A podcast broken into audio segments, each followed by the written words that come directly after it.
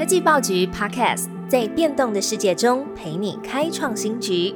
每周一到周五早上推出科技早餐，提供多元的科技商业新闻、热门的 AI、电动车、经济趋势，让你快速吸收全方位重点资讯，掌握市场洞察。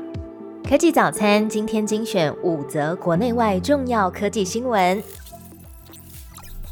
今天前两则消息关注的是二零二四 CES 大展，NVIDIA 朝 AI PC 发动火力，推出四 K 效能猛兽。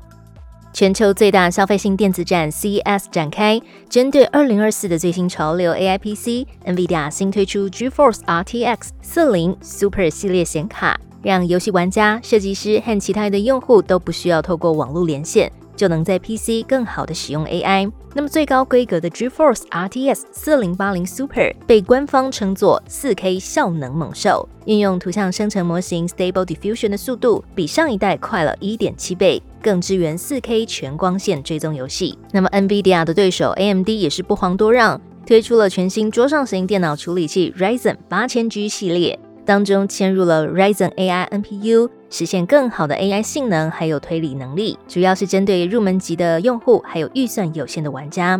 那么 Intel 则是推出涵盖行动、桌上和边缘应用的解决方案，Intel Core 第十四代行动处理器系列，以及桌上型处理器系列等。那么除了刚刚提到的 AI PC。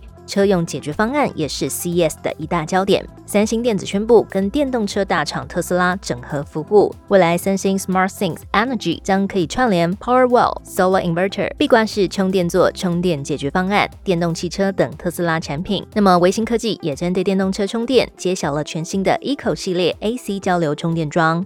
AMD 也推出了车规级自行调试 SoC Ryzen 嵌入式 V 两千 A 系列处理器，来提升 AI 的引擎。NVIDIA 也透过 Drive Orin 方案，跟宾士等大厂合作，宣布一系列的软体驱动功能。听完国外大厂，接下来是台湾十四家新创，工研院也前进 CES 展示 AI、电动车等应用。在 CES 当中，也可以看见台湾企业的身影。中央社报道，经济部带领十四家新创产品，范围涵盖电动车充电桩、电动车固态电池技术，还有智慧巴士整合系统、半导体材料、物联网、智慧农业、航太复合材料等。其中呢，新创的企儿型绿能更获得美国充电桩的订单。工研院在 CES 以四大主题技术展出：AI 显示器及娱乐、AI 及机器人、运动科技、数位健康。其中结合有它 Micro LED 显示技术的车载扩增实境互动智慧窗，也获得二零二四 CES 最佳创新奖。工业电脑大厂凌华则分别跟泰尔 IB、友达联手，展示自动驾驶与智慧座舱的最新技术。第三则消息，苹果 Vision Pro 二月二号美国开卖。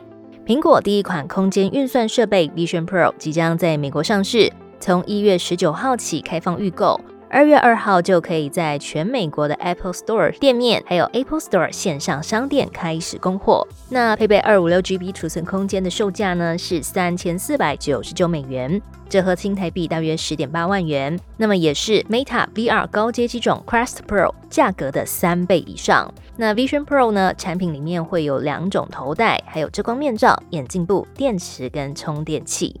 Vision Pro 设备使用的是 R1 新晶片，可以处理来自十二部相机、五个传感器，还有六个麦克风的资料，来确保使用者眼前的内容是即时而且毫无延迟。苹果的执行长库克也表示，空间运算的时代已经正式到来。下一则消息，加入生成式 AI 潮流，福斯宣布二零二四要导入 ChatGPT。福斯汽车宣布将要从二零二四年开始，在他们的车辆当中整合进 ChatGPT，在第二季向北美还有欧洲的客户来推出。根据国外媒体报道，这可以强化福斯的车载语音助理，让汽车跟驾驶之间的对话更自然与丰富。那么车主呢，也可以用来控制汽车的基本功能。像是暖气、空调，那福斯也表示，这个功能并不会强迫用户创立新的账户或者安装任何的应用程式。ChatGPT 的母公司 OpenAI 也不会存取车主的驾驶资料。最后一则焦点，Shopline 爆出中资疑云，官方表示绿界的指控并不属实。第三方支付业者绿界科技宣布跟开店平台 Shopline 终止合作，主要是因为质疑 Shopline 在二零二二年成为路资。绿界科技指出，Shopline 目前是新加坡商 Joy 公司所投资，那么 Joy 实际上是中国的欢聚集团。Shopline 回应，Shopline 的总部位在新加坡，那主要投资的公司是美国纳斯达克上市的新加坡总部公司。并且强调，绿界所发布的内容不属实，目前跟绿界科技也没有签约合作的关系。最好听的科技新闻都在 Tag Orange，锁定科技早餐，为你快速补充营养知识，活力开启新的一天。